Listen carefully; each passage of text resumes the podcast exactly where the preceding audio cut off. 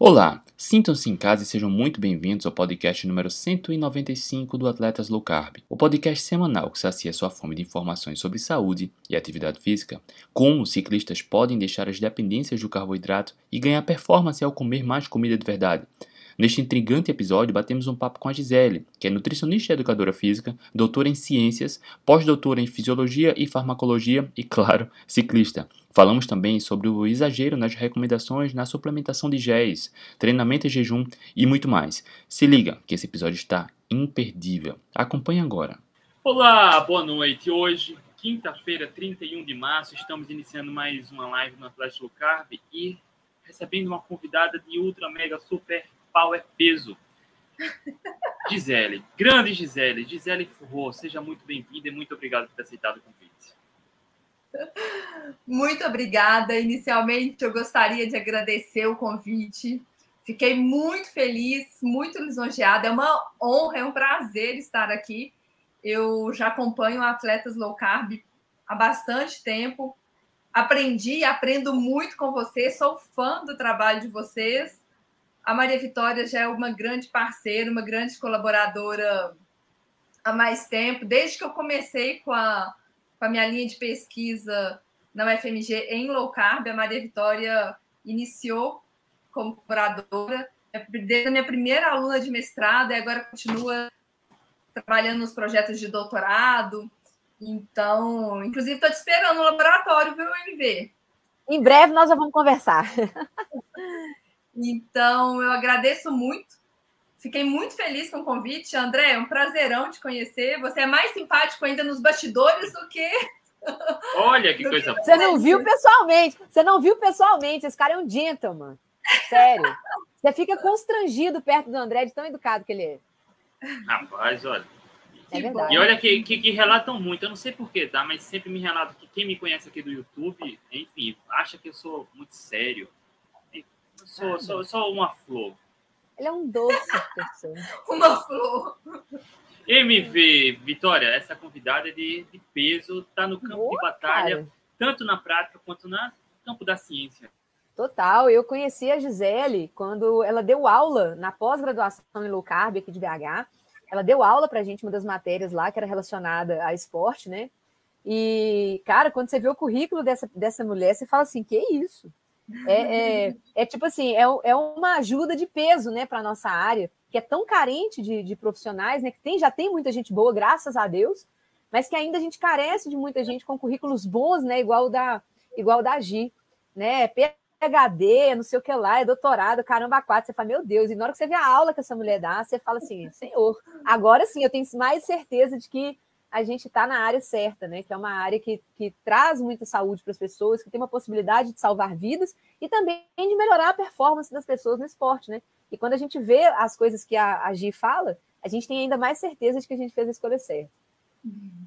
É, eu acho que um essa área...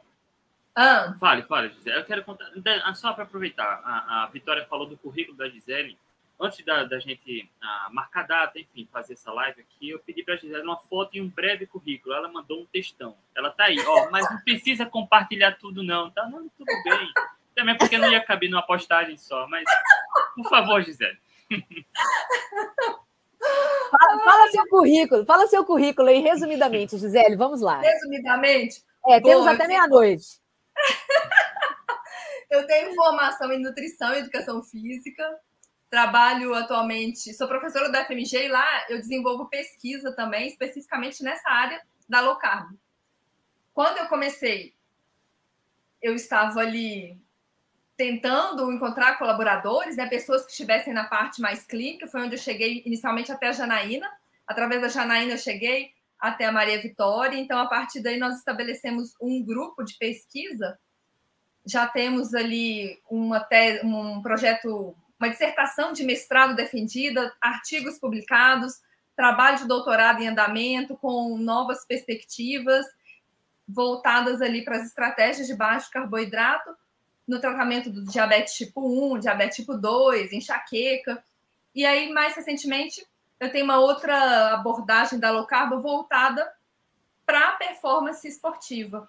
E uma das modalidades é o ciclismo, onde já tem parceria ali com a Anjo, Anjo Gold, que é uma outra clínica nós temos até um resultado interessante, mas que depois eu falo de um, de um ciclista que fez o acompanhamento de seis meses lá com a gente. Muito legal. Que, que Daqui a pouco teremos mais algum projeto lá, viu? Com certeza, estou te aguardando lá. Vai ser muito bom. bom Para a gente começar aqui, eu só queria dar boa noite à turma que está uh, no Instagram e no YouTube. No YouTube, Carlos Roberto Franzói, boa noite. Indira, boa noite. WX Drones, Olha aí, Franklin Hills. Franklin Hills é ciclista também, corredor. Ele participou de uma live aqui com a gente, DM1, tá? Mostrando, relatando sua experiência, como ele teve o melhor controle da administração da insulina na, com low carb, mesmo praticando atividade física forma acima da média. Tá buscando bom rendimento. Uh, Nelson, boa noite. Grande Reinaldão Pellegrino, tá em todo. Reinaldo, tá aí. Boa, Reinaldão boa é o cara. É o cara. Eliel Alencar, Aruan, Guga, Guga também tem uma história bacana, a gente bater um papo aqui no Atlético Carro, está em Portugal. Mário Amaral, uh, Torac, Nelson Silva, boa noite. Quem tiver alguma dúvida ou comentário, turma de ciclismo, ou simpatizante, triatleta, duatlon, biatlon, o que quer que seja aí. Quem tiver dúvidas, vai colocando aqui, porque Gisele, Gisele é o cara, tá? É o cara que. A Gisele, gente, é, é interessante a gente falar, porque a Gisele ela não é só pesquisadora, só PHD, rato de laboratório, não. A Gisele pratica a modalidade. Essa, vocês estão vendo essa menina bonitinha aí, de brinquinho, toda patricinha, cor-de-rosa, Penélope? Depois vocês dão uma olhada nos stories dela no final de semana. É lama, é barro, cheio de terra, é mountain bike na veia aí, filho. Essa, essa carinha de Penélope engano. No final de semana a pessoa se transforma. Não é não, Gi? É, e na verdade, eu fiz o trajeto, em termos de pesquisa, de forma contrária. Foi a minha paixão, a minha vivência prática que me levou depois a trabalhar formalmente em termos de pesquisa científica com isso. Eu trabalhava, é. quando, eu come, quando eu entrei na, na UFMG, eu trabalhava com, com visão, com doenças oculares. Nada a ver. Aí, pelo fato de viver isso, falei, não, eu tenho que dar um jeito eu me pegava domingo lendo artigo científico feliz da vida. Eu falei, eu tenho que estudar, eu tenho que pesquisar isso, porque eu não posso ficar pesquisando coisa que eu gosto mais ou menos, eu tenho que pesquisar coisa que eu gosto muito. Exato. E é impressionante, né? Quando a pessoa tem esse link com a prática, né? Igual acontece comigo, é. igual acontece com o André e com você, a coisa é muito diferente de quando a gente vai conversar só com um pesquisador, né? É. Que mal, mal faz uma atividade física. Você vai falar de low carb com ele, não se interessa ou já acha que é besteira e tal. Agora, quando você conversa com a pessoa que pratica, no mínimo, com a pulga atrás da orelha, ela fica, né? E aí ela é, fala assim: ah, vou, game, né? vou testar aí, porque vai que, né? É. E como é que você conheceu a low carb? Como é que você descobriu essa a low carb? Conta pra gente, Gi. Bom, acho que foi bem, já deve ter uns 5, 6 anos. Cheguei no por, por vídeos do YouTube, cheguei primeiro no Doutor Solto, né? Acho que boa parte uhum. das pessoas chegam nele primeiro. E aí você começa, no primeiro momento, você estranha, é, é, um, é uma, uma sensação assim, nossa, não é possível. Tudo que eu vi até então estava errado. E ao mesmo tempo surpresa, porque você começa a estudar e, você, você, e vira uma, uma bola de neve, cada vez você vai se aprofundando mais. Tem gente que faz sentido, e eu comecei a praticar, viver isso Falei, até que chegou o ponto que eu falei, não, eu vou inserir isso na minha, na minha rotina profissional, vou começar a pesquisar isso e mudei completamente. Hoje eu só oriento, só coordeno projetos de pós-graduação nessa, nessa área. E acabei influenciando a família inteira, né? Aí depois disso, minhas irmãs começaram a, a seguir a estratégia. Minha irmã depois ela foi fazer gastronomia, abrir uma empresa de low carb. Delicioso! Inclusive, são deliciosos os doces dela, maravilhoso. Como é que chama? É. Santé, Santé low carb. É. E nessa é época você já, já praticava ciclismo quando descobriu? Porque a minha confusão também maior era sobre atividade física. Porque sempre foi incontestável, né? Low carb é comida de verdade, tudo bem. Mas no esporte, você teve essa, essa pulga atrás da orelha também, Zé? Sim. Eu, você perguntou quando que eu comecei no, no, ciclismo? Se eu já. Sim, se você, quando comecei a low carb lá no blog do Dr. Souto, se você já pedalava. E se teve essa. Não, esse... eu, já, Não. eu já fazia. Eu sempre estive envolvida, né? Minha primeira formação foi em educação física, então eu sempre gostei muito de esporte. Já dancei, já pratico musculação ainda, hoje sou ciclista. Quando não dá para pedalar, eu jogo beach tênis, tudo que tem movimento, eu tô no meio. Corro de vez em quando. Teve uma vez que a Maria Vitória convidou para correr, eu falei, de jeito nenhum, o tamanho da perna da Maria Vitória, ela corre a menos de 5 quilômetros ali, eu não consigo acompanhá-la, não. Mas Aí depois eu comecei a observar o efeito da estratégia no inicialmente na musculação. O, o fato de treinar, né? Quando eu comecei a treinar em jejum, hoje eu só pratico exercício em jejum. É, é impressionante a diferença na performance, né? Quanto Nossa. a gente observa a diferença. Então, na faculdade de educação física, apesar de não ter cadeira de nutrição, mas se menciona sempre a importância do carboidrato, né? Houve algum é. choque de quando você descobriu a low carb, treinamento em jejum? Totalmente. Existe uma frase de um, de um autor clássico, né? Que, que a gente queima gordura utilizando a chama do carboidrato. A chama, do carboidrato. É uma frase do Macardo. É, é. é, eu queria entender como é que funciona essa frase, né? Porque é meio complicado. Como é que você queima gordura na chama do carboidrato? Se o é. carboidrato aumenta a insulina, a insulina aumenta. Pois é. E você vai ver isso na, no, na sua graduação inteira, viu, MV? Ah, eu já tô ligada, já tô ligada. Mas aqui eu já tenho os famosos ouvidos de mercador. É. E vai, o pior é você ter que colocar na prova isso. Isso é o pior. Você vai ter que abstrair e colocar na prova ali. A gente põe, tem problema, não. É. Eu anotei aqui, gordura queima na chama do carboidrato, porque já já vou querer trazer isso de volta, tá? Tá. E aí, vamos lá, Gisele a, a quando você, quando foi que de fato você sentiu esse desejo, essa vontade de experimentar e começar a estudar a aplicagem da low carb no exercício? Acho que ficou a ligação, não consegui ouvir o finalzinho. Quando foi que eu comecei? Isso, em que momento que você sentiu essa vontade de se aprofundar nos estudos e na prática da low carb na atividade física? Foi quando eu já estava ali na, na vivência é uma a pesquisa é uma função que eu desenvolvo na UFMG. E aí eu me pegava, como eu mencionei antes, no final, em pleno final de semana, lendo artigo científico. E eu não fazia isso na área que eu pesquisava. Eu falei, não, então tá trocado. Então eu tenho que. Alguma coisa tá errada aqui. Se eu tô aqui em pleno sábado, em pleno domingo, me deliciando com um artigo aqui na área de low carb, porque quando você começa a entender, você, não basta qualquer informaçãozinha, você vai buscando artigo, vai buscando livro, porque você quer ver a coisa fazendo sentido, né? Eu falei, não, tem alguma coisa aí, eu tenho que mudar alguma coisa. Aí foi onde eu falei, não sei como começar, eu não tinha aluno nenhum nessa, nessa linha de pesquisa. Eu falei, não sei como começar, mas eu vou desenvolver pesquisa nessa área. Aí eu cheguei, conheci, foi procurar a Janaína, foi a minha primeira parceira ali, ela orienta alguns projetos de, de mestrado, doutorado. Depois veio a Maria Vitória, Maria Vitória é expert em planilhas. primeiro contato que eu tive com ela, ela organizou todo o trabalho de mestrado ali com, com mil planilhas, facilitando tudo. Experiência. E o grupo vem crescendo, né? A gente já tem um protocolo publicado já com DM1, com, com um protocolo de estratégia ali de, de baixo carboidrato no DM1, junto com a Carol, da Home Guide, né? Isso mesmo, está crescendo, está sendo bem bacana, né? É. Né, no começo eu também tive essa curiosidade e fui para o campo e vi, passei pela fase de adaptação, passei, enfim, testei, evoluí, enfim, tive resultados bacanas com adaptação low carb. Mas hoje ainda muitos profissionais, nutrição, nutrólogo, ah, médicos do esporte e educadores físicos, em sua grande maioria afirmam que carboidrato é essencial. Se tirar carboidrato, compromete a performance. Isso tem uma verdade parcial, né? Mas o, qual é o seu ponto de vista sobre o carboidrato e performance. Quando a gente quando a gente analisa trabalhos ali, vou pegar, vou, vou começar lá no atleta de elite, tá? Um atleta de alto rendimento. Então, existe uma.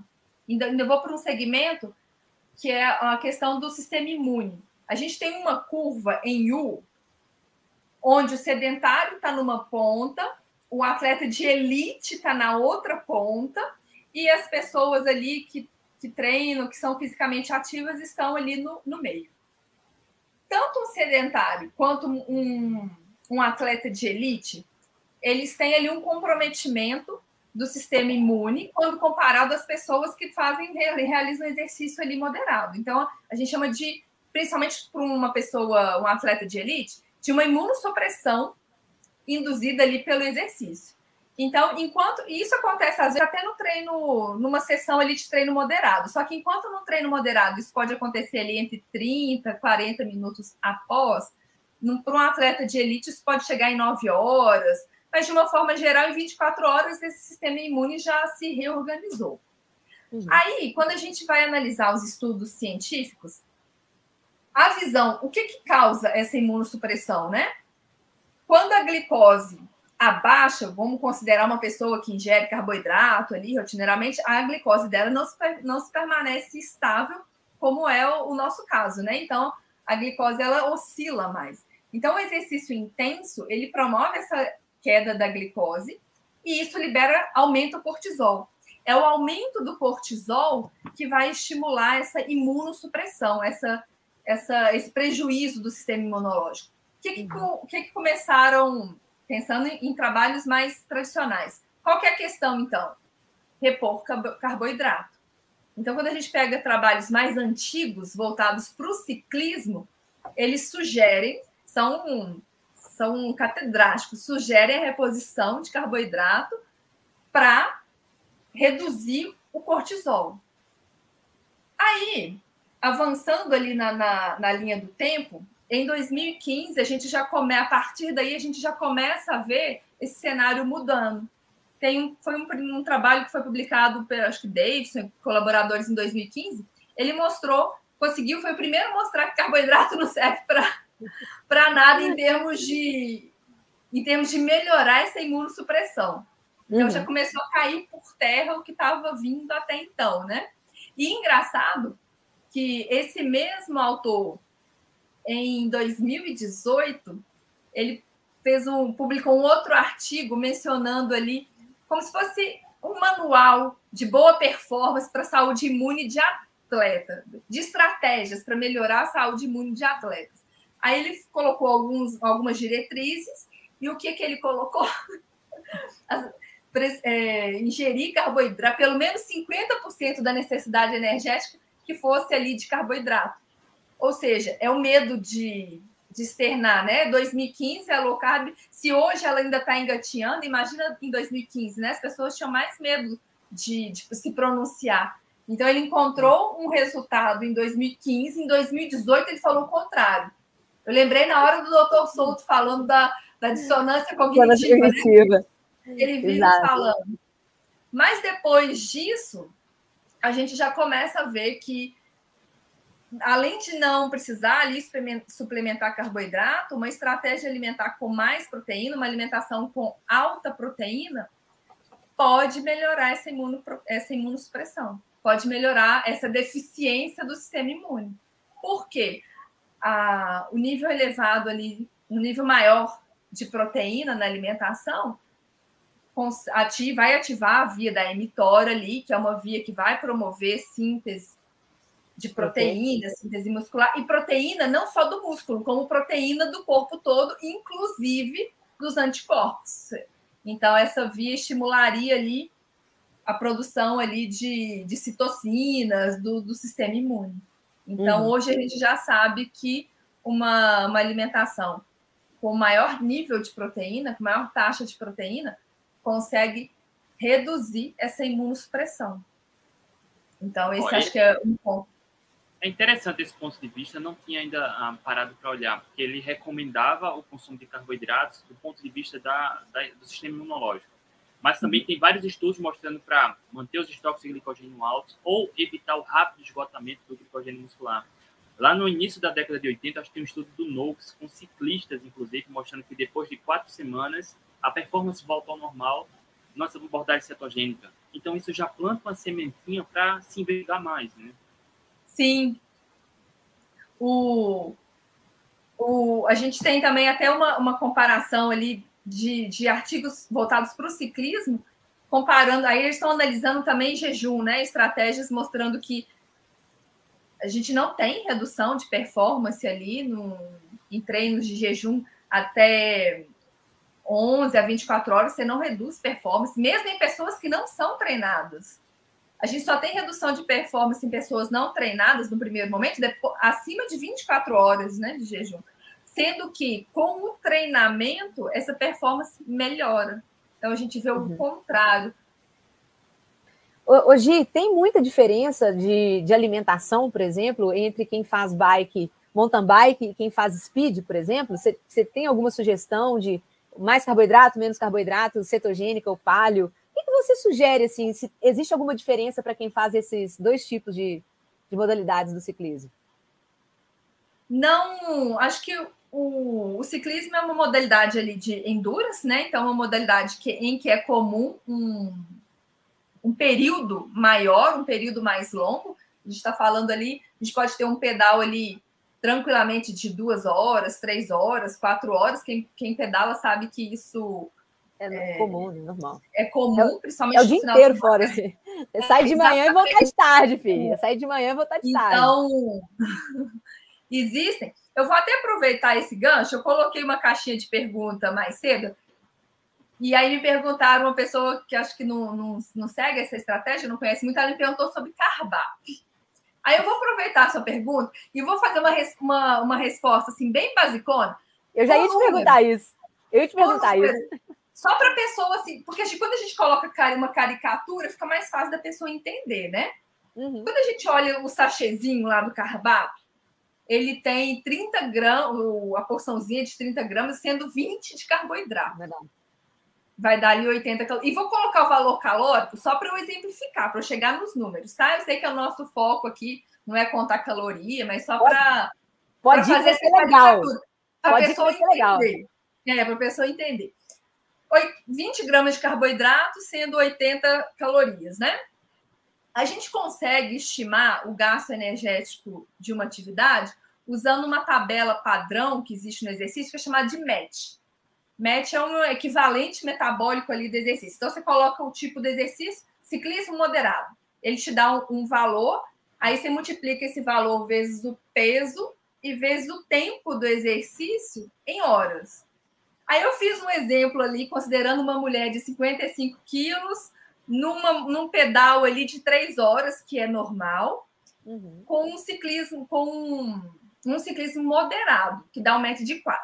Aí se a gente multiplica 4 vezes 55 vezes 3, Oi. vai dar. Eu até fiz essa conta, vou colar aqui, ó, 660 calorias. O, o exercício inteiro. Quando a gente olha lá no Carbap, a sugestão de uso é de ingerir um gel 30 minutos antes e a cada 30 minutos de exercício. Num pedal de três horas, então, a pessoa teria que ingerir, teria que consumir seis sachês de cardápio. Seis. Aí, voltando lá nos 20 gramas de carboidrato e nas 80 calorias você tem 480 calorias só de, só de gel de carboidrato. Você gastou 660 no seu pedal, no pedal ali. Ou se, e a pessoa, geralmente, né, principalmente mulher, o exemplo que eu peguei aqui foi de mulher, ela está querendo emagrecer, né? Ainda tem o um efeito psicológico. Então, assim, ah, eu pedalei três horas no final de semana, agora eu mereço sair daqui e comer. Ó, sobrou de saldo para ela só só 180 calorias dela, do corpo dela. Parte disso vai ser é. glicogênio, parte disso gordura. Pífio, né? O impacto, né? Isso atrofia a capacidade de usar a própria gordura para energia. Exatamente. Sem e aí, contar... tem, aí tem essa questão do efeito psicológico, que no final das contas, gente, eu costumo já até ouvir isso, eu costumo brincar, o exercício está te engordando. Se você tivesse ficado no sofá, você teria lucrado mais. É, isso sem contar os efeitos os efeitos estomacais, porque tomar seis géis de carboidrato, seu estômago vai estar tá gritando, meu amigo. Gritando. Na hora que você chegar no terceiro, você já vai estar tá é. pedindo pelo amor de Deus. E depois então, eu, tenho, horas... eu trouxe só um efeito, só um, um exemplo matemático, sem mencionar ali na questão da insulina, esses picos de insulina a cada 30 minutos durante o exercício, depois o atleta não sabe por que, que ele quebra, né? Ah, quebrei na prova. E então, haja bolso, né? Haja bolso, haja bolso para carregar gel. Porque num pedalzinho, ah, num pedalzinho de três horas você tem que carregar. É. Mas é verdade, é. o pessoal faz é. isso. Se a pessoa vai fazer uma rodagem alta, vai ficar o dia inteiro fora, vai rodar mais do que três horas. É, uma mochila só de comida. Mochila só de gel. É sério. Ó, apro aproveitando, Gisele, ah, o Franklin, ele tinha. Ele é ciclista também, a gente fez uma live aqui com ele, e, enfim, ele relatou sua experiência do que leva em pedaços de 4, 5, 6 horas, e não leva, enfim, acho que no máximo um gel, dois géis. É, é, pico, é né? na verdade. Se você quiser comentar a, a, a questão que ele está perguntando aqui, se possível, fala sobre competição, provas de 4 horas de MTB em alta intensidade. Qual é o seu ponto de vista e estratégias nutricionais? Se o, o atleta, né, se ele já tiver preparado, na verdade, mesmo numa prova ali de quatro horas, ele não precisa de, de, suplementação nenhuma, né? Se ele já tiver treinado para aquilo ali, no máximo ele pode levar um sal além da água. É, certa adaptação. Aí, claro, cada caso é um caso. A gente pode avaliar ali necessidade de. que a gente tem trabalho mostrando o efeito ali de do nitrato, do, do bicarbonato. O bicarbonato ali como um tamponando, né? Então ele pode reduzir fadiga o uhum. nitrato ali como um vasodilatador. Então, a gente pode avaliar outras, mas que não envolvem o. Não, não necessariamente né, precisam envolver o carboidrato. Isso aí, não leva. O Frank está falando que não leva gel nenhum. Você leva alguma coisa, Frank? Conta aí pra gente. Porque precisar. Não leva gel nenhum. Ah, ainda tem outra coisa. Nesse exemplo que eu Ele falei leva... do pedal de. Nesse exemplo aqui do pedal de três horas, a pessoa não conseguiu nem depletar o glicogênio muscular todo do fígado, do fígado tá lá quietinho, intacto. Não conseguiu é, depletar. E o atleta certo adaptado, ele preserva mais glicogênio muscular, porque ele Sim. também produz, ele, ele produz muitos corpos cetônicos durante a corrida, né? A gente aumenta a produção de, de glicose, mas também aumenta a produção de corpos cetônicos muito mais até do que a produção de glicose. E para quem não sabe, os corpos cetônicos eles produzem mais ATP do que a própria é. glicose. Eles produzem Sim. duas moléculas de ATP a mais. Então o nosso corpo e detalhe, os corpos cetônicos, a diferença né, dos corpos cetônicos para a glicose é que a glicose ela vai sendo utilizada por demanda. Os corpos cetônicos não. Quanto mais corpos cetônicos você tem na corrente sanguínea, eles vão entrando direto para dentro da célula. Eles já vão entrando e vão sendo utilizados. Então, se, eles, se o seu corpo está utilizando muita energia de corpos cetônicos, ele vai diminuindo a utilização da, da glicose e do glicogênio muscular. Por isso que ela fica estável, né? Mesmo numa, num período longo ali de, de um exercício, de uma de um, de um treino, a glicose se mantém é. estável. Mais estável até do que uma pessoa que está utilizando carboidrato, né? É. Às vezes a glicose até sobe um pouquinho, costuma ela até subir um pouquinho. Mas ela desce depois e normaliza naturalmente. É. É. E eu corro maratona só com isso aqui, ó, com sal. Aqui dentro dos tubinhos, né? Eu levo os tubinhos aqui de água com sal. Só de potássio e magnésio. Os tubinhos aqui com água e sal. Corro maratona, quatro horas lá direto correndo. Assim. É, tem uma prova viva, né? O André, André, André também. Né? André é. corre 100 quilômetros. André é. corre 100 quilômetros, sem gel, sem nada. Assim. Ano passado, o Alessandro né, fez um oh, Ultraman, oh, que... né? em jejum e sem, sem nada, né? É, ué. Três, eu acho que três dias fantástico, de prova. Resultado fantástico. É. é. Três horas, né? Três dias. O que Gisele falou é, é, é, fantástico, porque é o que as diretrizes pregam, não só a orientação do, do tá? De consumir esse gel a cada 30 minutos, mas as diretrizes norteiam a, a, as recomendações nesse sentido.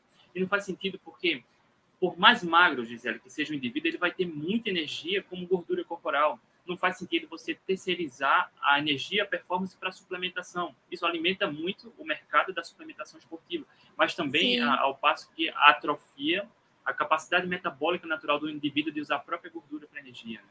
Sim.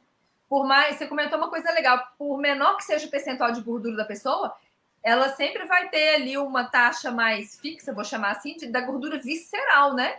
Que ela tá ali para ser usada exatamente no, em momento de necessidade, como reserva. Então, se a pessoa precisa ali numa situação de, de exercício acessar essa gordura ou utilizar essa gordura visceral, o que vai acontecer é que depois, no momento ali de, de, de alimentação, ela repõe aquela gordura visceral.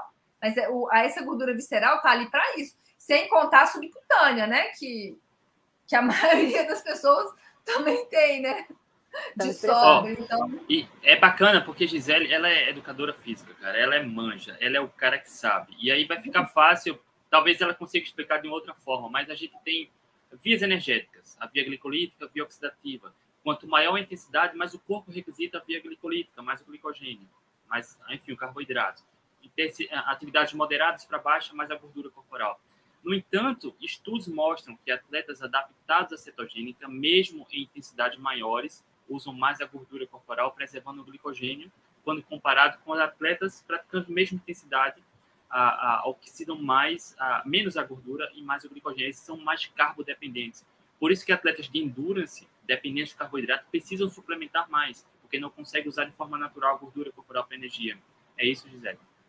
Sim, o, o carboidrato. Parece. Tem um trabalho que ele foi, que foi feito uma, uma análise analisando a quantidade de carboidrato antes e depois do, exercício em dois momentos.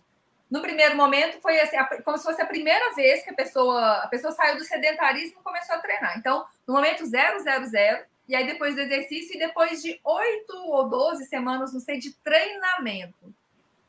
Parece que o treinamento ele promove uma supercompensação desse glicogênio, de forma que quem treina ali numa situação de maior privação ali de glicogênio, ou com estoque um pouco mais depletado, o organismo consegue, ele faz um upload na quantidade, na, na faixa basal. Então, uma pessoa que treina em jejum, ela tem um nível de glicogênio em repouso maior do que uma pessoa que consome muito carboidrato. Por que isso? Porque a gente consegue ativar uma essa situação de treinar com depressão de carboidrato, ativa uma outra via que é chamada de AMPK, que é uma via contrária à via do, da, do mTOR, né? E essa via ela está mais voltada ali para um para biogênese mitocondrial, para um catabolismo. Então, a estimulação dessa via promove ali essa biogênese mitocondrial e, e esse estímulo aumenta o aporte ali em repouso de glicogênio. Então, a pessoa é, é... ela tem. Oi? Não, eu falar que é interessante explicar o que, que é essa biogênese mitocondrial, que atletas cetoadaptados, a gente estimula a maior produção de mitocôndrias, a gente começa a ter mais mitocôndrias nas células. É, é isso, Gi? Exatamente. Que é uma, uma, um dos pontos que eu acho que o exercício ele, ele é muito importante, porque a gente, a gente sabe né, que num processo, principalmente no processo de emagrecimento, a alimentação ela é mais importante que o, que o exercício. Uhum. Mas eu, na verdade, eu coloco o exercício como um coadjuvante no, no, mesmo nível, não no fato de promover o emagrecimento em si, mas por todos esses fatores que vêm de forma indireta. E um deles é exatamente a promoção da biogênese mitocondrial, que a alimentação não sozinha né, não consegue promover. Então, a gente precisa. E, inclusive, essa biogênese é até um dos marcadores de longevidade, uhum. de, de, de saúde, um dos que diferenciam, que separam né, a alimentação do exercício. É só o exercício que consegue promover essa biogênese, né? E aí, uhum. se a pessoa tem mais mitocôndria, ela consegue utilizar mais energia, ela vai oxidar mais gordura, ela vai ter hormônios mais voltados para promover melhor ali o emagrecimento. Então, isso tudo vai ajudando a quantia no final ali, que é o emagrecimento, né? Eu jamais desvinculo o, o emagrecimento, a alimentação do exercício, embora eu saiba que uma pessoa uhum. consegue emagrecer só com, só com alimentação, mas eu acho que é o combo. Alimentação é, combo, e exercício. É. O combo é top. O combo é, é top. E ainda mais é. quando é feito quando é feito em cetogênica, que a gente, a gente que vive isso, né? A gente é. fala para as pessoas, gente, é muito maravilhoso não só viver em cetose, mas praticar atividade física em cetose, depois que a gente passa desse primeiro período chatinho de certa adaptação, né? Esse primeiro mês, mês e meio, quando a chavinha vira, né, Gi? É um negócio muito bom. Depois que você já está ali mais de uma hora correndo, pedalando, você começa a ver aquela energia doida. É, é um negócio muito louco. Só quem vive é quem só Quem, só quem vive, né? Só quem treina em cetose sabe é o que, que, é isso, né? E recuperação é. depois, a recuperação no dia é. do pós-treino, como que ela é rápida, né? A recuperação é muito legal. Ô, Gi, agora conta pra gente aqui uma coisa que a gente sempre fala quando a gente está falando de low carb. Sempre vem aquelas pessoas que falam assim, ah, mas e performance, né? Aquelas pessoas que acham que uma estratégia só é válida se, se valer para um atleta de elite e se a gente conseguir comprovar que o atleta de elite tem performance com aquilo. Ou seja, se a gente já sabe que atletas de elite utilizam low carb, principalmente no ciclismo, principalmente no, no triatlo, então no ciclismo de estrada, eles utilizam low carb como estratégia de base, principalmente. Né? Eles, eles fazem uma certa adaptação para depois lá na frente usarem carboidratos de forma estratégica, né? Para poder aumentar a sensibilidade à insulina, para depois lá na frente, quando eles estiverem perto de provas, eles utilizam carboidrato de forma estratégica, né? A gente uhum. já sabe que isso acontece, isso acontece. O Tour de France mesmo já é muito famoso, porque os primeiros colocados eles já ficaram famosos por utilizarem estratégias low carb. O Chris Agora, Froome pergunta... tem quatro títulos do Tour de France e segue uma abordagem é. Baseada em comida de verdade. Sem e uma baseada. Isso sem a gente contar aqui os ultramaratonistas, né? Tipo o Zach Bitter, é. né? o Tim Olsen, que utilizam estratégias low carb também na, na, preparação. Mas a questão que eu quero levantar é a seguinte: as diretrizes nutricionais elas sempre pregam na casa de 60%, 70% de carboidrato na dieta de atleta, de, da população em geral. A de atleta, é então, é assustador. Eles chegam a falar. É, 8 6... gramas por quilo de peso. Não, de 6 a 10 gramas por quilo é. de peso. Prata, olha que, olha que. Detalhe, para qualquer atleta. Então, independente é. se o cara é um amador ou se ele é um atleta de elite, você vai ter que prescrever para ele entre 6 e 10 gramas de carboidrato por quilo de peso. Se o cara é gordinho, diabético, iniciante ou elite, não é importa. A coisa, é a mesma coisa. Né? Fala um pouquinho para a gente sobre esses, esses espectros, porque eu acho que muitas vezes quem as pessoas que nos seguem aqui a, a, deve ter algum atleta de elite aqui a gente seguindo a gente, mas a gente sabe que a maioria das pessoas são atletas amadores. Muita gente às vezes está acima do peso. A pessoa só quer ter paz. A pessoa quer é. emagrecer e praticar o esporte dela na paz, com qualidade, com saúde. E, e para essas pessoas, como que seria uma abordagem aí? Será que seria mais ou menos perto do que as diretrizes mandam? O que é isso? Não, longe disso. Eu vou até citar o exemplo, então, desse do outro projeto de pesquisa que eu tenho, em parceria com a Angigold, que é voltado ali para pro, os efeitos né, da low carb em modalidades esportivas. Aí nós fizemos um acompanhamento com um ciclista, que no primeiro momento ele queria melhorar a performance, queria melhorar a composição corporal, fazer ele é atleta de mountain bike, queria pedalar de forma mais tranquila ali no final de semana, conseguir o morro sem colocar a língua para fora. fora. É. E aí nós fizemos uma, uma avaliação, fiz um teste específico para avaliar a capacidade de, do ciclismo, que é o FTP, que ele avalia a potência ali do, do, do giro. Uhum. De uma medida para outra, com um intervalo de dois meses, ele aumentou 20% a potência do, do giro dele, do membro inferior.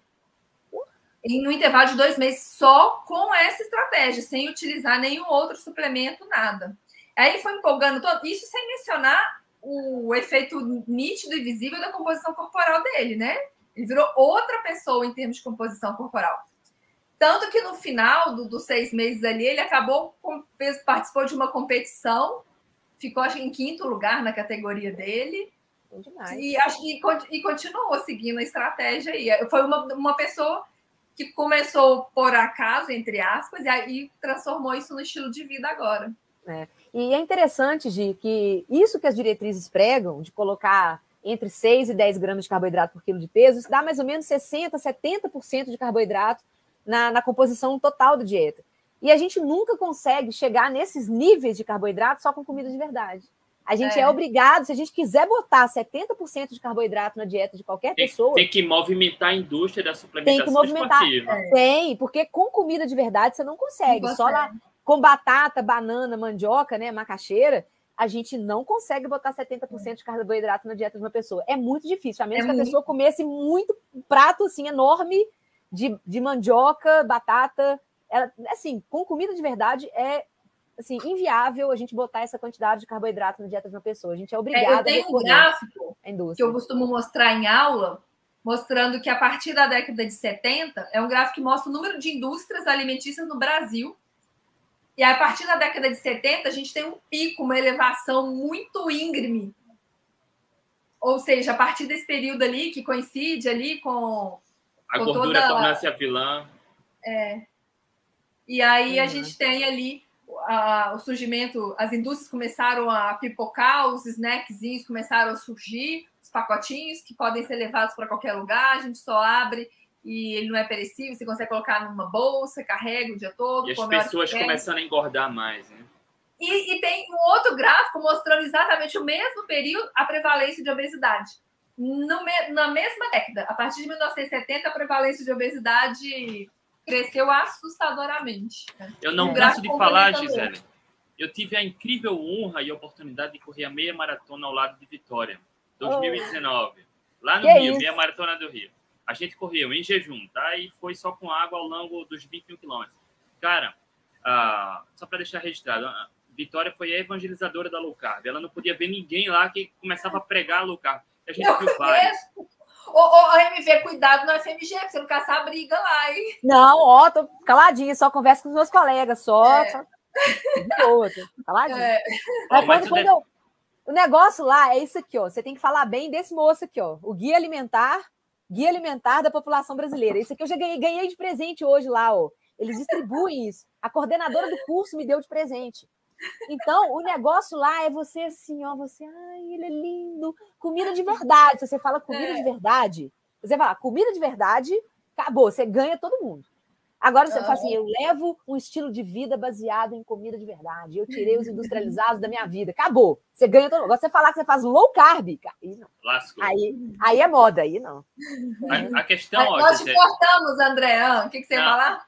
Lá na largada da meia maratona, a quantidade de pessoas que a gente viu com sobrepeso e carregando um monte de gel, cara, Nossa. Pra meia maratona, pra correr 21zinho. Pra correr 21zinho, a galera carregando aquele monte de gel, aquilo me dando uma, uma, uma coceira e eu falando assim, gente, não, deixa, eu dar- deixa eu lá conversar com essa pessoa. Aí eu falava assim: você tá vendo esse moço aqui, ó? E o André do meu lado. Você tá vendo esse moço aqui? Ele correu Boston, ele fez sub 3 em Boston, em low carb, sem tomar gel nenhum. E ele era gordo e ele emagreceu. Então, se ele conseguiu, você consegue também. É assim.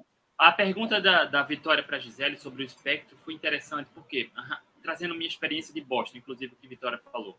Boston foi meu recorde pessoal, corri 2 horas e 55.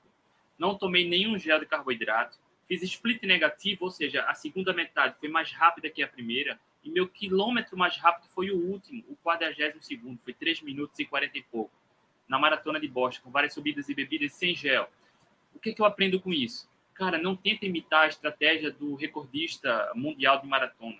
Se você não vive do esporte, tá? É plenamente possível você alcançar sua melhor marca no esporte se você não for atleta de alto rendimento, sem excessos de carboidrato. A questão que a gente vem trabalhando aqui há, há alguns anos, Gisele, é deixa as dependências do carboidrato, otimiza a sua eficiência de usar a eficiência metabólica, usar mais a gordura, usar o carboidrato ou não, a gente entra em outras estratégias que a gente falou um pouco antes aqui do Train Low Compete High. Mas antes, deixa essas dependências, come comida de verdade, porque energia tem, né? Por mais baixo que seja o percentual de gordura, a gente Sim. tem, né? Exatamente. Foi o que eu falei da, da questão da gordura visceral, né? Aquela gordura você vai, você vai usar ali, se precisar recorrer, depois, na hora que você for alimentar, você vai repor. Você vai, a gordura visceral, ela, ali, ela tá ali exatamente pra, como função de emergência, né? Então, Exato. mesmo uma pessoa, nossa, mas eu sou muito magra, meu percentual de gordura é baixíssimo, tem gordura o suficiente para fazer para fazer uma maratona. Falando fazer em gordura. muitas maratonas.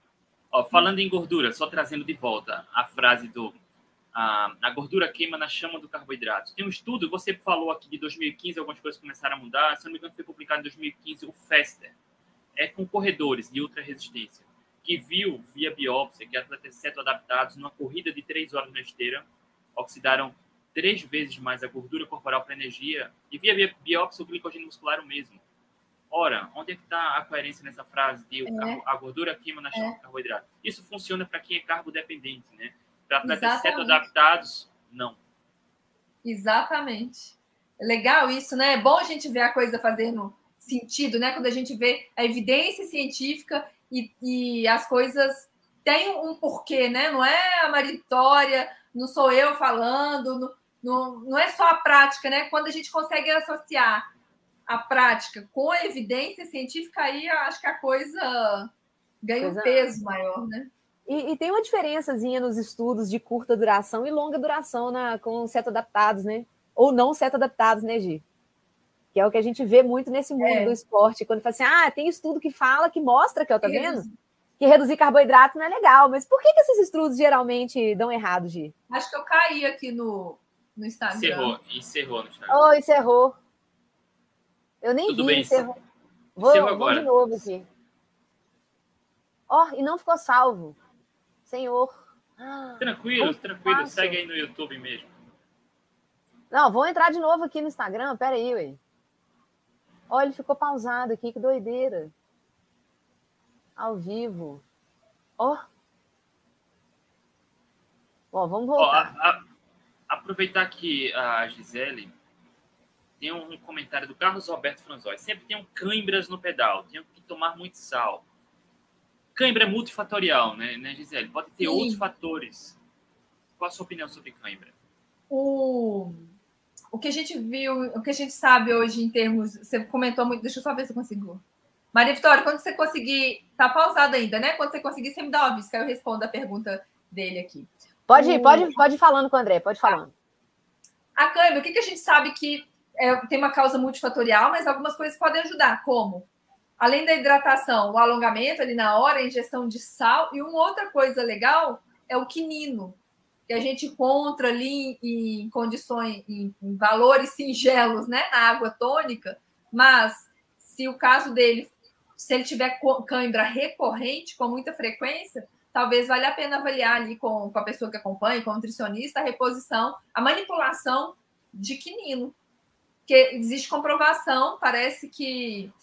E não adianta só tomar água tônica, porque a quantidade de água tônica que ele precisaria tomar para repor isso seriam litros e litros, mas o quinino parece ajudar. Tem estudo mostrando que ele ajuda, então pode ser uma boa. Além do sal, além da água, além do alongamento na hora, que não tem que fazer, tem que alongar na hora. E o é Gisele, quer. Aproveitar que a Vitória está organizando a live aí no Instagram. é, você também recebeu outra pergunta sobre a suplementação de beterraba. Sobre... Quer comentar? Quero, eu, eu- solicitação enviada. Deixa eu só.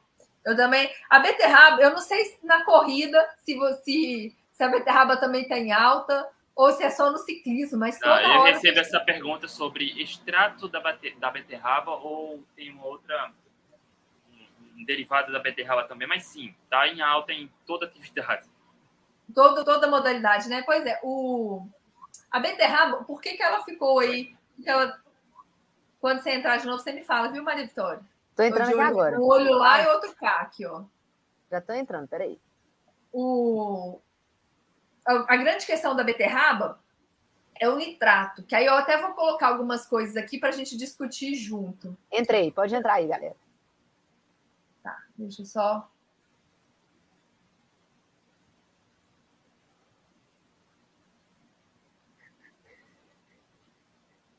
Entrou, pedi aí, fiz a solicitação. Aceitar.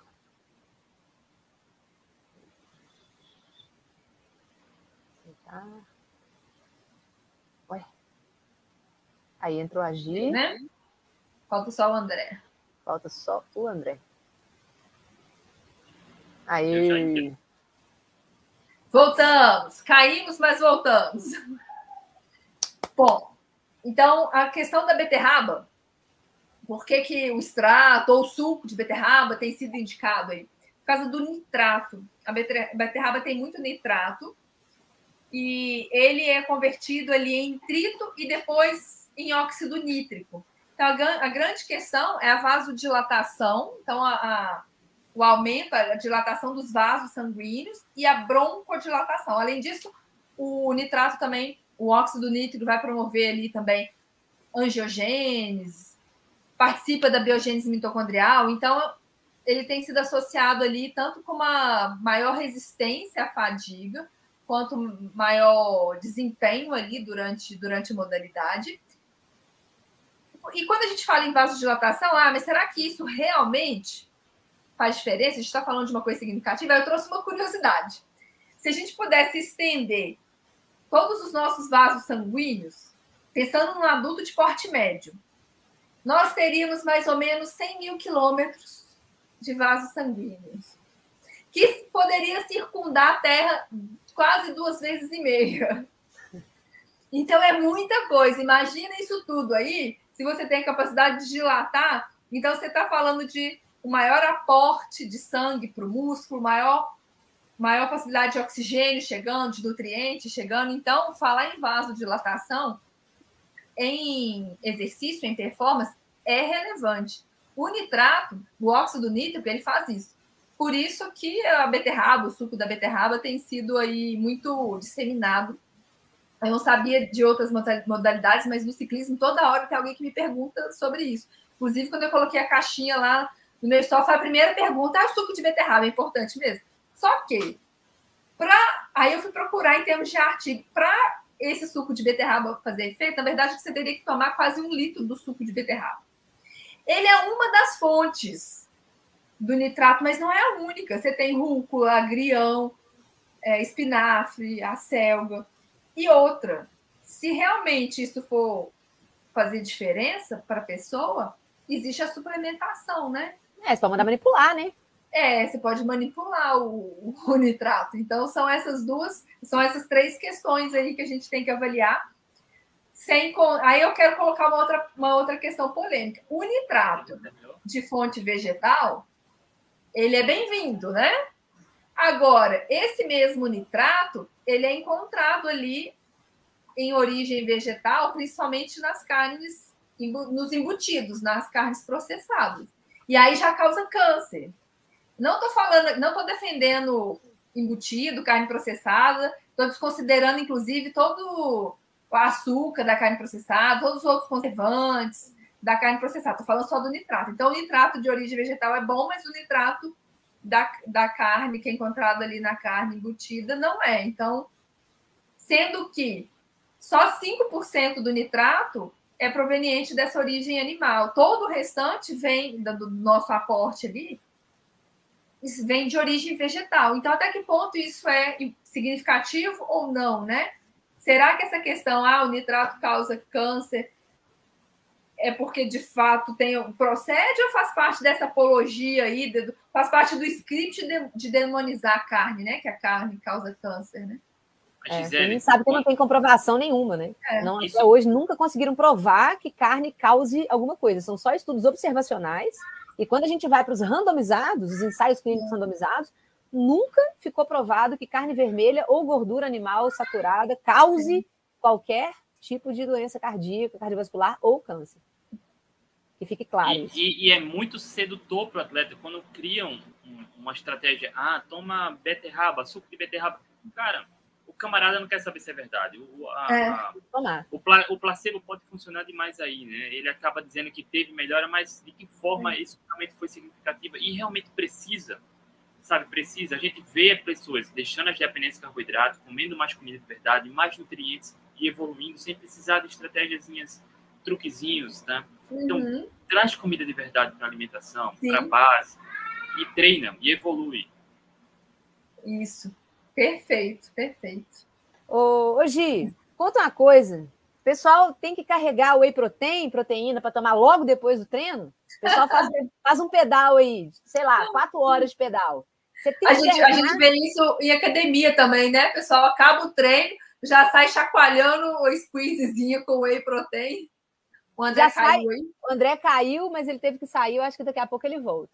Ah, porque ah, ele ficou, tá parecendo só cadeirinha. É, no, no Instagram é. ele tá, tá, tá no Instagram, daqui a pouco ele é, volta. Tá então, Gi, como é que funciona isso? Você tem que já levar seu squeeze de whey, você tem que tomar whey logo depois, porque senão você perde massa magra.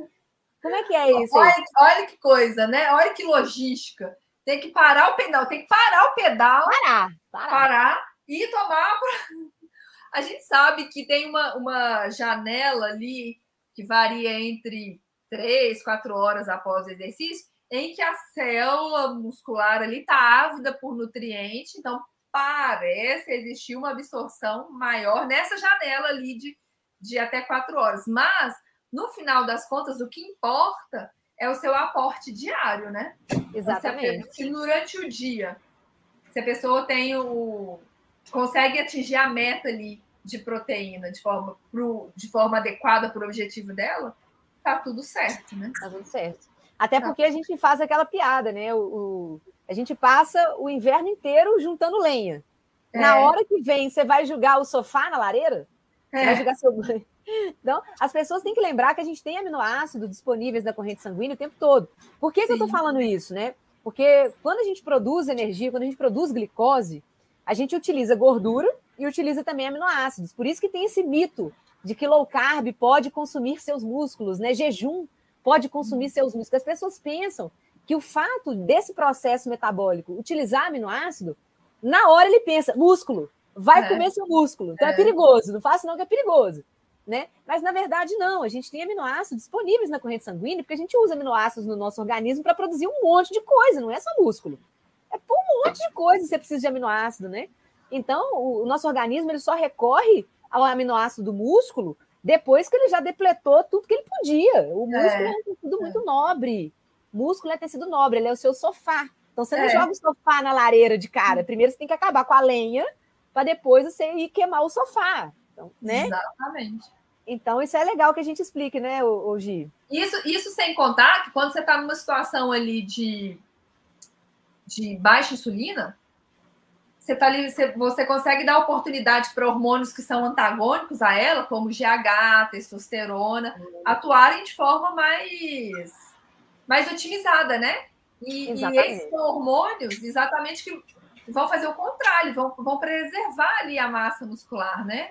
Exato. A gente vê, inclusive, pessoas é, que não, não têm estratégia low carb, né? Que comem muito carboidrato, eles costumam ter muitas vezes testosterona baixa. E quando eles só de começar a fazer low carb, de diminuir a insulina, a testosterona sobe, né? Só de diminuir a insulina por meio de uma alimentação limpa de comida de verdade, né? E até voltando para o exercício, tem uma coisa legal que a gente sabe muito bem que o, a musculação, o treino de força, ele é base para qualquer modalidade esportiva, né? Então é base para corrida, base para o ciclismo, isso é bem esclarecido. Uhum. Mas o contrário também acontece. Um exercício de endurance, ele, ele consegue melhorar, ele promove adaptações ali metabólicas para melhorar a, e aspectos relacionados à força e hipertrofia muscular. Tem um trabalho mostrando um treino só de musculação, treino de força sozinho, e um treino de força associado com endurance. Foi até com, com ciclismo. E o treino combinado, ele aumentou tanto força quanto hipertrofia muscular. Muito legal. É, é interessante. E, e, é importante também ressaltar, Gisele, a gente fala muito do ponto de vista da nutrição, mas o camarada que quer evoluir no esporte tem que treinar, cara. Não tem segredo, é. tem que treinar, não tem. A alimentação ajuda. Quando a gente fala em performance, eficiência metabólica, tem dois, duas vias. A alimentação é onde a gente foca muito mas se não treinar, cara. Eu costumo brincar que o treino precisa ser faca na caveira, né?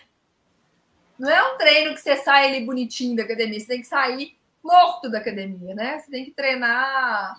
Com disciplina, consistência, persistência, é. foco, tem que ter foco. Ah, Senão não promove adaptação. Exatamente. Porque a adaptação ela é uma resposta ao estresse, né? Como é que você vai conseguir promover esse estímulo do estresse na zona de conforto, né? É. Da mesma forma que quando você tem que fazer um regenerativo, você não pode ir no pau. Você tem que ir devagar, porque senão você é. vai botar estresse em cima de estresse. É. Aí você vai lesionar. Aí você não vai é. melhorar, você vai lesionar. É. Né? Ó, sabendo disso, que a atividade física, o camarada que quer evoluir tem que treinar. A gente fala muito da alimentação. Agora, Gisele, como um ciclista pode otimizar a sua eficiência metabólica? Começar a usar mais a gordura corporal para energia, sem comprometer ou até ganhar rendimento esportivo. Sem comprometer ou até ganhar o quê? Sem comprometer a performance ou evoluir na performance esportiva ao melhorar a eficiência metabólica. Bom, vamos passá-lo para a dieta, estratégia low carb, né? Então a gente consegue ali reduzir a insulina, consequentemente a gente aumenta hormônios ali que vão trabalhar na questão do. Tem, tem até um trabalho mostrando que o treino de força vinculado ali ao ciclismo, ele consegue até modular até nível de fibra muscular, melhorando performance no ciclismo, na modalidade de endurance. Então, o tempo, a resistência ao treinamento é aprimorada quando você tem ali um treino de força associado, quando você tem uma estratégia de redução de carboidrato, por causa dessas questões que a gente já mencionou no, no que tange promover aumento de testosterona, aumento de GH, reduzir insulina, diminuir a inflamação do corpo. Então, isso tudo vai, vai favorecer ali o, o desempenho dele. Melhorar a, a, composição corporal, né? Uma pessoa, um ciclista ali com 100 quilos pedalando, subir no morro é uma coisa. Um ciclista com 70 quilos pedalando, subir no morro é outra coisa, né? Carregar menos peso ajuda na performance. Né? Sim. E não depender de e tomar, quanto você falou, um gel a cada 30 minutos, pelo amor de Deus. Um gel a cada 30 minutos. Olha que coisa absurda. Tem, aí você passa um, um, dia pedalando, que é comum, principalmente quando você vai com um grupo, né? É normal você ver ali, às vezes a pessoa passa 6, 8 horas pedalando, passa o um dia pedalando. além dela, dela voltar ali, ela além dela ter que sair com uma bolsa de gel, é, imagina o o dispêndio financeiro pela pedalar, ela vai desistir, desistir de pedalar só por causa. Não, eu tô gastando muito com gel. É, ué. Isso mesmo. Tem, tem uma pergunta muito legal aqui, ó, do WX, do X-Drones aqui, que, é, que ele fala o seguinte: para pedais longos, uma caramanhola com água e bicarbonato de sódio, que tem efeito tampão no músculo, isso pode ser utilizado? Sim. O, o bicarbonato também tem estudo mostrando. É o bicarbonato e o nitrato, são as duas coisas que mostram ali que, que favorecem no, no ciclismo. Porque é. o bicarbonato ele é um tampão, então ele reduz ali, o, ele aumenta a resistência à fadiga. Então, no pedal longo, o que, que ele pode, pode levar? O, a hidratação ali, o squeeze, a mochilinha, um pouquinho de sal e o, bicarbonato. À medida que ele for sentir necessidade, ele consome. E a, ah, só que tem que tomar cuidado. O bicarbonato, para quem não, nunca usou, né? Fala, ah, então agora eu resolvi meu problema, vou tomar, eu pedalo, vou pedalar amanhã já vou tomar bicarbonato. O bicarbonato, ele pode promover uma, você usar muito, uma diarreia. Então, principalmente para quem vai treinar em jejum, tem que tomar cuidado. Então, é bem pouquinho, é como se fosse uma pontinha de uma colher de, de café. Se tomar mais, a pessoa pode passar aperto ali em cima da bicicleta. Complicado. O que, que você leva, Gi, quando você vai fazer seus pedais de final de semana? O que, que você utiliza de estratégia? O que, que você leva? Você leva comida? Você leva gel? Nada, o que, que você faz? Levo água e eu ando sempre com um tubinho assim de sal, mas na maior parte das vezes ele, volta do mesmo jeito. Ou então eu dou para alguém, uh, alguém na trilha passando mal, para ah, tem um pouquinho de sal aqui, Sim. tem um pouquinho de sal. A gente, Sim, a, a gente, gente outros. É. Sal precisa usar. É sempre a gente, a gente socorrendo os outros, sempre, né? É. Os atletas low carb inteiros, os outros tudo passando mal, vomitando.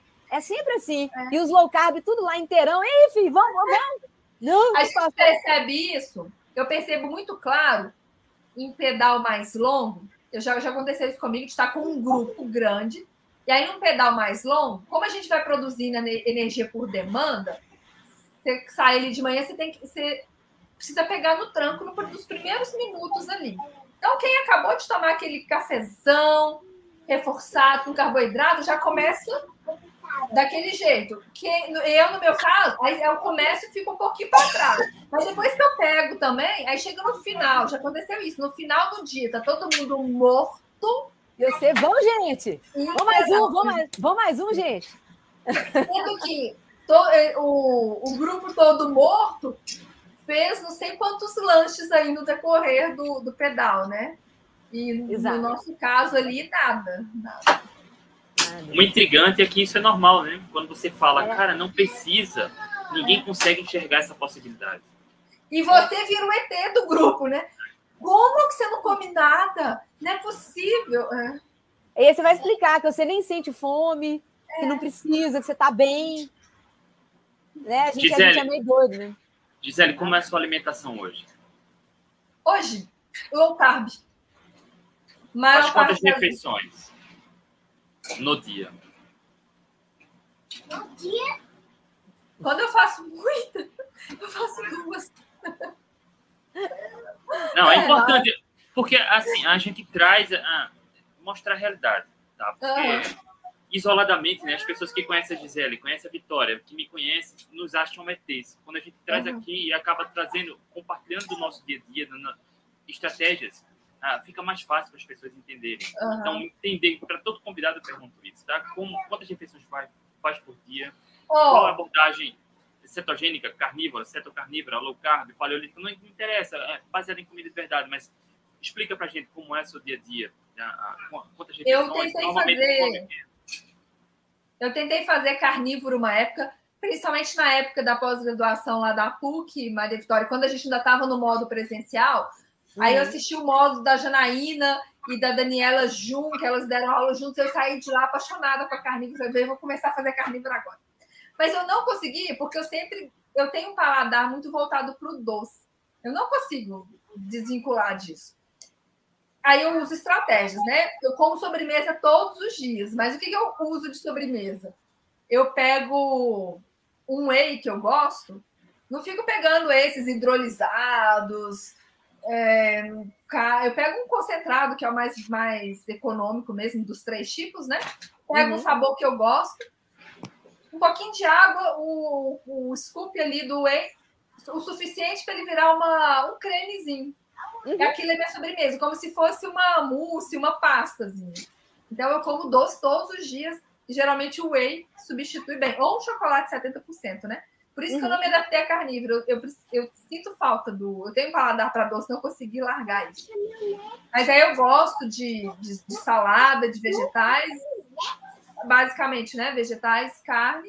A sobremesa tem que ter ou chocolate 70 ou essa moussezinha de whey. Na maioria das vezes, almoço e, e janto. Insiro um jejum ali de 24, uma, duas vezes na semana, tranquilamente. Eu escolho dias que eu tenho, que eu vou estar mais ocupada, né? Eu acabo ganhando tempo. Então, é normal na minha rotina ter um jejum, assim. Treina em jejum. Só em jejum. E eu percebo diferença quando eu treino alimentada. É muito, é muito diferente. É muito, muito. diferente. Eu também tenho, eu sinto esse desconforto. Eu, sinto um desconforto enorme, assim. Se eu tentar comer hoje em dia para tentar treinar, eu não consigo, não. Eventualmente, eu acabo comendo, ou exemplo, né? Às vezes eu, eu gosto, às vezes eu viajo, e aí as minhas viagens hoje em dia sempre tem a bike envolvida, ou então o esporte envolvido, né? Mas aí você está num contexto ali de, de hotel, aí tem o hotel, o café da manhã do hotel, é uma refeição que geralmente eu não faço, mas aí em situação de viagem, às vezes eu tomo café, aí eu vou treinar alimentada. É outra, é, é, parece que você. Dá uma lombeira, né? Dá uma lombeira, é, assim, um negócio meio esquisito, né? É a gente já desacostumou. A gente tem anos já uhum. fazendo isso, né? A gente já acostumou. Sim.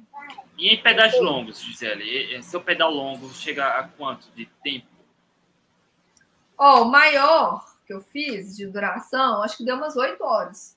Mas oito horas, claro que você para, né? Tem um momento sim, sim. ali de conversar de, de pedal mesmo, marcando ali no Strava o movimento, deu seis horas e pouquinho. Pronto, num, pedal desse, num pedal desse, de seis a oito horas, você vai em jejum mesmo assim, come algo Jejum mesmo assim. E, e durante? Nada, só, só sal e água. Só água e sal. É importante sal saber isso. Precisar, sal se eu sentir falta. Lá no, no Instagram da Leste Low Carb sempre tem pergunta de ciclista. O que consumir no pedal de quatro horas, cinco, pois é. seis? É. Cara, para quem tem eficiência metabólica, não precisa ficar se preocupando com isso. É, exatamente. O, se a pessoa não tiver ali adaptada, ela pode levar ali uma castanha. Sim, sim. Um amendoim. É melhor que levar uma bananinha. A gente vê com muita frequência, né? Bananinha, rapadura, doce de leite, aquele, aqueles sachêzinho de doce é. de leite, um saquinho. Saquinho, sachê que o pessoal é. morde, né? É. Não precisa. Mas, assim, a nível competitivo, um atleta que está no seu peso ideal, ter essa consciência de buscar eficiência metabólica e o metabolismo do carboidrato durante o exercício é, é diferente, não teria nenhum dano, nenhum prejuízo, porque o camarada está buscando algum rendimento. Sim, aí não teria problema, né? Mas o camarada que tem sobrepeso, que é dependente do carboidrato, ainda está comendo açúcar, cara, pois é. É onde, eu, é onde eu fiz aquela continha, né? E no final das contas, e aí depois ele pedala lá quatro horas e fala: agora eu posso tomar cerveja, agora eu posso comer. Eu posso mereço, comer. tá entregue, tá entregue, tá mereço. Tá pago, tá, tá pago. pago. E aí é. o exercício está engordando a pessoa. Se a pessoa ficar no sofá, ela vai estar no lucro. Ah, tá no lucro. É, é bem triste. Ô, ô Gi, qual dica que você dá para a pessoa que quer começar a treinar em jejum? Como é que você sugere um, um início de adaptação para o treino em jejum? Ela precisa mudar a alimentação primeiro, né? Ela precisa primeiro, se, ela, se a pessoa não faz low carb, ela precisa primeiro limpar a alimentação, começar a estratégia aí para baixar a insulina, aí a pessoa começa a reduzir a, a fome de forma natural, para ela não sofrer muito com jejum, né? Uhum. Talvez na primeira, na primeira vez que ela for treinar, ela vai, pode sentir ali um pouquinho do, do rendimento, um rendimento um pouquinho menor, leva um salzinho tal ali, é o suficiente para minimizar isso. Então, primeiro ela muda a alimentação, depois ela passa para o jejum. É. E ainda, insere coisa... o sal, para tem gente que tem dor de cabeça. E essa, essa queda no início, ou nas primeiras sessões do rendimento, ela é normal e ela é relatada, inclusive, em artigos científicos, né? Em sessões agudas, no primeiro momento, essa, essa redução ali da performance ela acontece, mas depois você tem o efeito contrário, a performance aumenta, né? Aumenta, muito. E eu sempre falo, eu sempre quando a pessoa me pergunta como é que eu faço, eu quero começar a treinar em jejum, eu falo, ó, você tá com medo? A pessoa, ah, eu tô com medo, não sei o que. Eu falei, não, leva sua banana, leva seu carboidrato, só por, por questões psicológicas, por desencargo é. de consciência. Precisa se é. achar que lá no meio você vai precisar do carboidrato, você conta. Mas a pessoa nunca usa, a pessoa leva, mas ela nunca usa, porque era só uma questão psicológica mesmo. Uhum. Aí no meio do treino, ela veio e fala assim: ah, eu fiz o treino completo em jejum, nem precisei tomar o gel. Eu falei, tá vendo? É. Mas eu falo com a pessoa, não, leva, leva só para você, você tá com medo. Para garantir, né? É garantir, é, mas aí você só toma se você achar que deve. Aí a pessoa sempre faz o treino completo e nunca usa, né? E acho que a cada dia que passa, eu fui até, eu estava mais cedo ali dando uma, eu fui colocar no Clube Med. Que a última vez que eu fiz uma busca desses artigos foi quando eu dei aula lá na, na, na PUC, na, na, na especialização em local. Aí falei, agora deixa eu ver se já, já tem artigos novos. Quando você coloca, nos últimos cinco anos para cá, eu coloquei ciclismo e dieta de baixo carboidrato. Uhum. Tem quase 30 artigos dos últimos cinco anos para cá. Então é uma coisa que vem vem crescendo em evidência científica, né? E tem coisas surgindo que a gente, a gente foca muito quando a gente fala né, nessa parte, muito na parte do músculo. E aí eu vi um trabalho que eu achei interessante, que ele falava de hipertrofia da, da densidade óssea. Porque tudo, quando a gente fala de treinamento, o foco das pessoas está ali reduzir gordura, aumentar massa magra, aumentar massa muscular, e esquece um pouquinho da hipertrofia óssea, né? A gente tem o nosso osso, ele vai, ele é remodelado ali o tempo todo para atender a necessidade, a demanda que nós temos. A gente remodela 10% do nosso esqueleto por ano. Isso significa que a cada 10 anos é como se a gente tivesse um esqueleto novinho. Então, nós aqui que estamos no nosso segundo esqueleto, né? Trocamos só dois esqueletos. Segundo, segundo. Eu estou no segundo. Eu estou chegando lá. o... Aí eu vi um trabalho que estava analisando ali a dieta convencional e dieta low carb na, na densidade mineral óssea. Legal. E aí eles fizeram isso em três meses. No primeiro mês, acho que manipularam 20 gramas, de, menos de 20 gramas de carboidrato. No segundo e terceiro, 30 gramas de carboidrato, até 30 gramas. E depois avaliaram. Eles não encontraram diferença entre os grupos. Aí quem pensa, ó, oh, gente, então então, o carbo nesse tudo, então não funcionou. É pelo menos igual. Né? Sensacional, porque quando você vai olhar ali os dados com mais profundidade, o grupo que fez low carb, ele perdeu muito o peso, ele perdeu muito mais peso do que o grupo com dieta convencional. Então, como o osso ele vai se remodelando constantemente, não é uma coisa estática como a gente acha que é, era para o grupo low carb ter perdido um pouco mais da densidade mineral óssea. Então, o fato de ter ficado igual já foi um resultado sensacional. Isso sensacional. é muito legal. É. A gente mostra mais uma vez que a low carb não causa dolo. Né? É. É uma coisa que a gente tem que explicar, que comida de verdade é uma coisa que é melhor do que o produto processado, industrializado. Então a gente tem que desenhar, porque tem gente que não consegue entender, principalmente há muitos profissionais de saúde aí é. que não entendem. Então a gente tem que desenhar. Gente, ó, Comida de verdade é melhor em todos os sentidos, viu? no osso, no músculo, É. tá? pra saúde, viu, gente? Ó, tá? Pra tudo, problema- né? É, o que a natureza fez é melhor do que o que a da indústria fez, tá, gente? É, Acho que, É, acho que o problema disso é quando ganha um rótulo, né? Quando fala low carb, tem um rótulo, aí gera muito preconceito, mas é igual a comida de verdade. é, as pessoas que não que têm essa igno- ignorância no sentido de desconhecimento mesmo, né? Sim. Então a primeira reação ali é ir contra. Se ela não conhece, ela vai É. contra, né? exato. Ó, Gi- Gisele, tenho curiosidade em saber qual a zona de frequência que você treina nos pedais longos. Boa pergunta. Ó, no quando eu tô na trilha, geralmente eu só faço trilha aos finais de semana. Então, eu não me preocupo com isso, não. Eu me preocupo em acompanhar, conseguir acompanhar o grupo, em não ficar para trás, ou então em divertir, aproveitar passear a paisagem.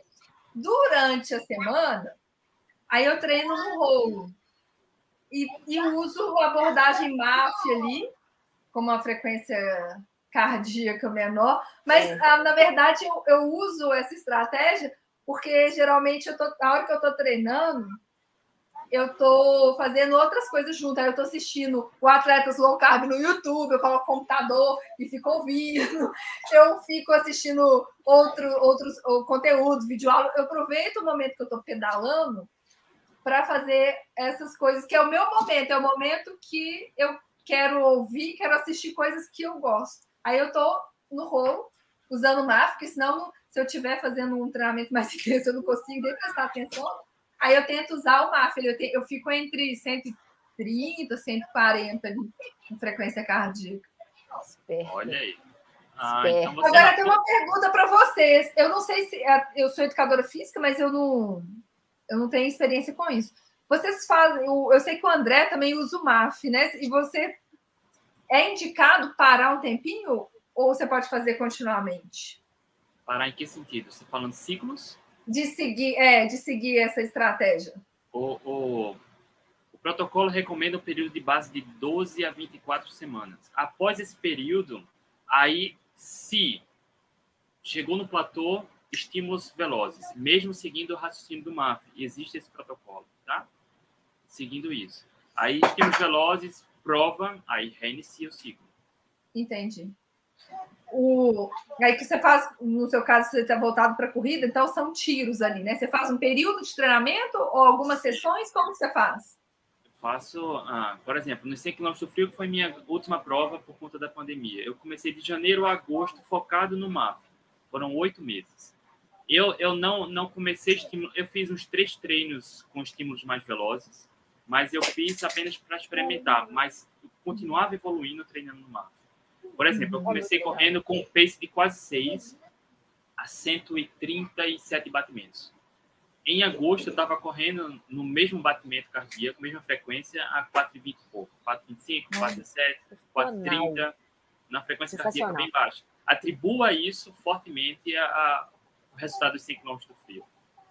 E é muito legal que o André mostrou isso. Eu acompanhei as postagens do André, ele mostrava a mesma frequência cardíaca. No início, 6 e cacetada, e depois ele já estava rodando 4,20 na mesma Olha. frequência, cara. Assim, surreal, surreal. Agora, Isso é muito, interessante. Ah, pode muito, falar. muito, muito volume. Muito, tá? Muito volume. Você consegue, né, com essa estratégia, aumentar o volume, aumentar o número de Porque sessões. fica confortável, né? Fica confortável. É, E, e- e fazer volume com frequência cardíaca baixa é tudo de bom, porque você reduz o impacto na musculatura. Você- É, para e corrida, detalhe, você diminui lesão, né? No caso da diminui lesão. E detalhe, ele fez isso tudo em cetose. O que é um. Assim, eu, eu imagino como que o André ficava durante as sessões de treino dele. Porque correr em cetose já é bom. Você correr em MAF, em cetose, deve ser um negócio assim. Ele vai quase Sei lá. conversando, né? No telefone, né? Ele consegue Deve- fazer uma live correndo, né? Deve ser um negócio surreal, assim, tipo, o orgasmo do orgasmo da corrida, porque é muito bom correr em cetose e ainda nesse pace, assim, solto, rodando. Ele deve, sei lá, deve atingir um orgasmo. Eu Conta corri, aí, eu tô, eu tô mentindo, André? Conta se é verdade a Não. minha suposição. eu corri a meia maratona com Vitória do Desafio Cidade Maravilhosa. Eu corri a meia com ela. Foi, para mim foi confortável. Vitória Batendo chuva. papo, batendo papo. E, e no dia seguinte eu corri a maratona, que foi sub 3 e não tomei nenhum gel, tá? Zero gel. Também no, numa percepção de esforço mais baixa, seguindo esse mesmo protocolo. O cara então, meteu é... de novo, sub 3 na maratona, no dia seguinte, depois que ele correu a meia comigo. Aí ele corre de novo a maratona no dia seguinte, faz um sub 3 em low carb. Legal, né? Quando eu, cheguei, quando eu cheguei lá na chegada, que eu fui esperar o André na chegada, eu tô, gente, cadê o André? André quebrou, não é possível. Ele já tinha chegado há muito tempo, ele já estava. Já tinha tomado banho, já tinha. Banho, já. Eu falei, meu Deus. Agora, o curioso é que o Maf, que é do Dr. Phil Maftone, ele não fala de nutrição. Ele recomenda sempre cetogênica, mas não uma aliada. Ele recomenda que o MAF seja aliada a comida de verdade, evitando excesso de carboidrato. Mas ele já tem ah, alguns estudos, ele, vários artigos postados ah, sugerindo cetogênica nesse ciclo, né? Esse Olha aqui aí. fala, ó. Esse daqui fala de dieta e fala de treino. Esse, esse livro aqui do marxismo, do marxismo. É fantástico, fantástico. Legal. Esse daqui tem o outro também, que esse aqui que veio. Ah, esse aqui, para mim, também que veio dos Estados Unidos. Esse aqui, Estados Unidos também. Aqui, ó. Esse aqui é, ó. ó. Olha só. The Art and Science of Low Carbohydrate Performance do, do Volek e do Fini, que são os, eles, esses dois aqui, junto, né? junto com o Tim Noakes, né? São os principais pesquisadores, vamos dizer assim, de low carb e performance, é. principalmente porque eles fazem trabalhos com atletas set adaptados, que é muito diferente de você pegar uma pessoa que não é set adaptado, botar o cara duas semanas sem carboidratos, você, é. você vai matar o cara lá e não vai adiantar nada, e vai concluir que tirar carboidrato não funciona. Hum. Né? Ele tem que saber fazer o estudo também, né? Gisele, sobre performance, a gente vem vendo um número crescente de ciclistas deixando as dependências do carboidrato, evitando excessos, navegando entre low carb e cetogênica e evoluindo. Por exemplo, a gente já fez alguma live aqui com o Cláudio, que é lá do Atlético Low Carb, ele tem um perfil chamado, inclusive, Ciclista Low Carb. Ele, depois da cetogênica, ele participou, se eu não me engano, de 12 provas, 9 pódios, seguindo a abordagem cetogênica. Por mais que aconteçam casos reais, por mais que estudos crescentes estejam uh, sendo publicados, por que ainda pessoas contestam a ciência e a realidade. O que é que você acha pensa sobre isso? Oh, primeiro, acho que, acho que essa pergunta tem várias camadas, né? Eu acho que algumas pessoas não não, não acompanham a evolução ali do conhecimento, e aí estão lá atrás ainda com o que aprenderam na faculdade, com os professores que lecionaram ali professores que estão disseminando conhecimento que, é, que foi, foi captado ali na faculdade deles, no conhecimento de 40, 50, 60 anos atrás. É um ponto. Outro ponto, eu acho que é uma. Pode ter né, uma questão ali de ah, eu não posso dar o braço a torcer.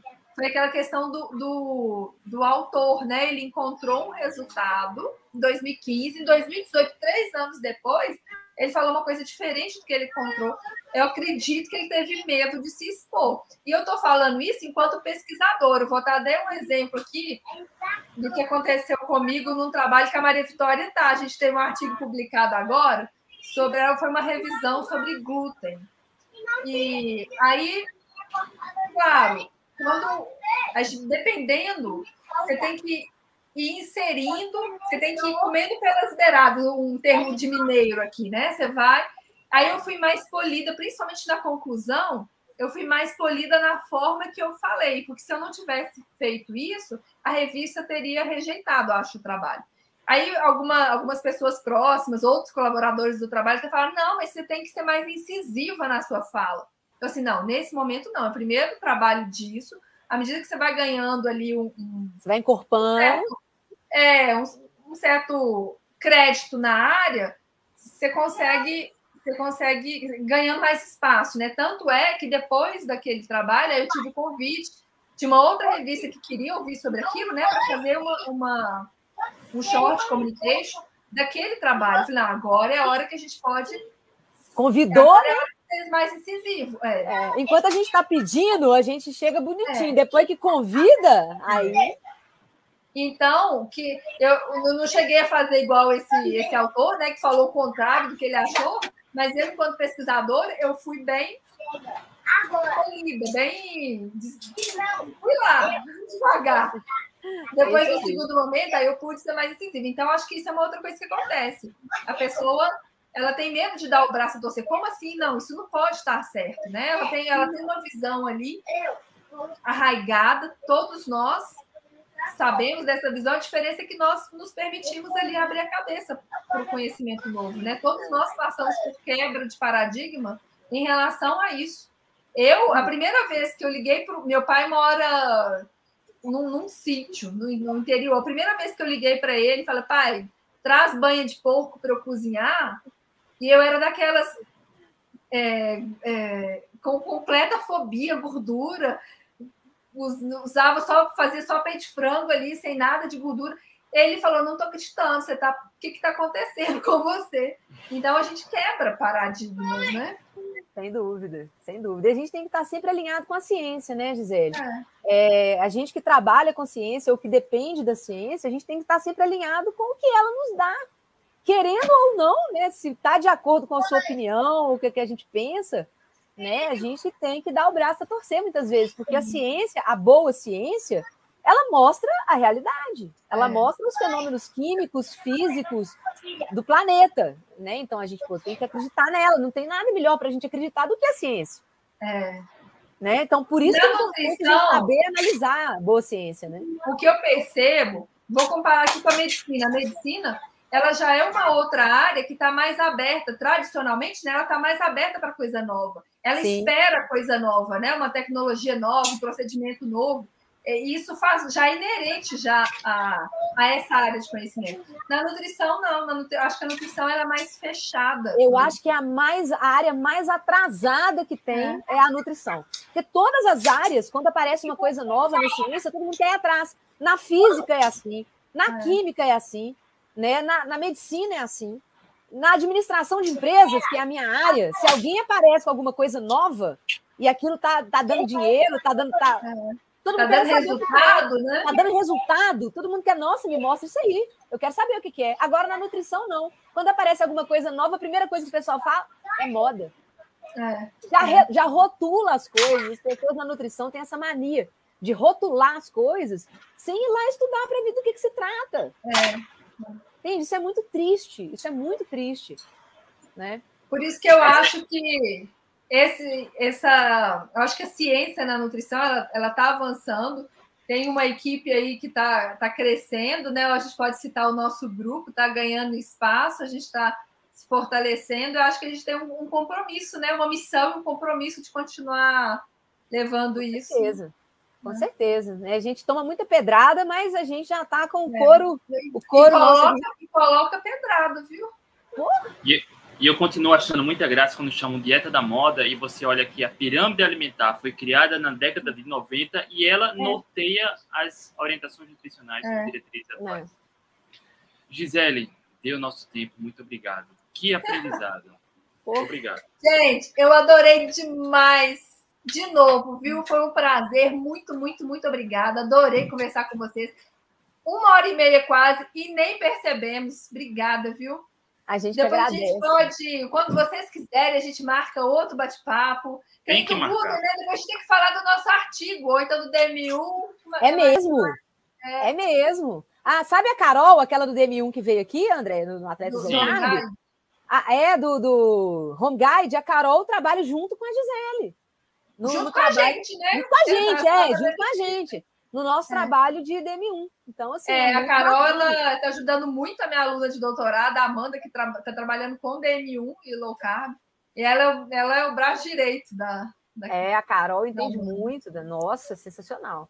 Obrigada, Reginaldo. Obrigada, viu, Reginaldo, fazendo elogio. Reinaldo. Reinaldo, olha, Reinaldo. Ó, olha... Reinaldo, tá vendo? Desculpa. Olha a foto do Reinaldo, cara. Fortão. Aposto que é ciclista, low carb. Ele já foi ciclista, ele agora é, é marombeiro low carb.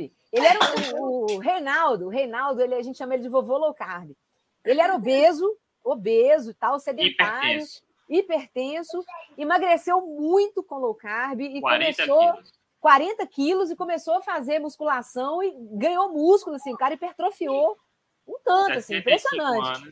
Anos, 65 Não anos tem de idade, né, para começar. Os, os benefícios, eles aparecem aparecem muito rápido, né? Tem trabalho mostrando que o efeito com sete dias, você já tem efeito ali de, dessas vias, DMTOR, DMPK. É sensacional. O exercício é, é uma coisa legal. apaixonante, né? Parabéns, Reinaldo, parabéns. É isso aí. Parabéns, Gisele. Parabéns e obrigado. Gente, Valeu. foi um prazer, viu? Muito obrigada. Um beijo grande. Sou fã de vocês, viu? Beijo. Tchau, tchau. Um beijo. tchau. tchau. tchau.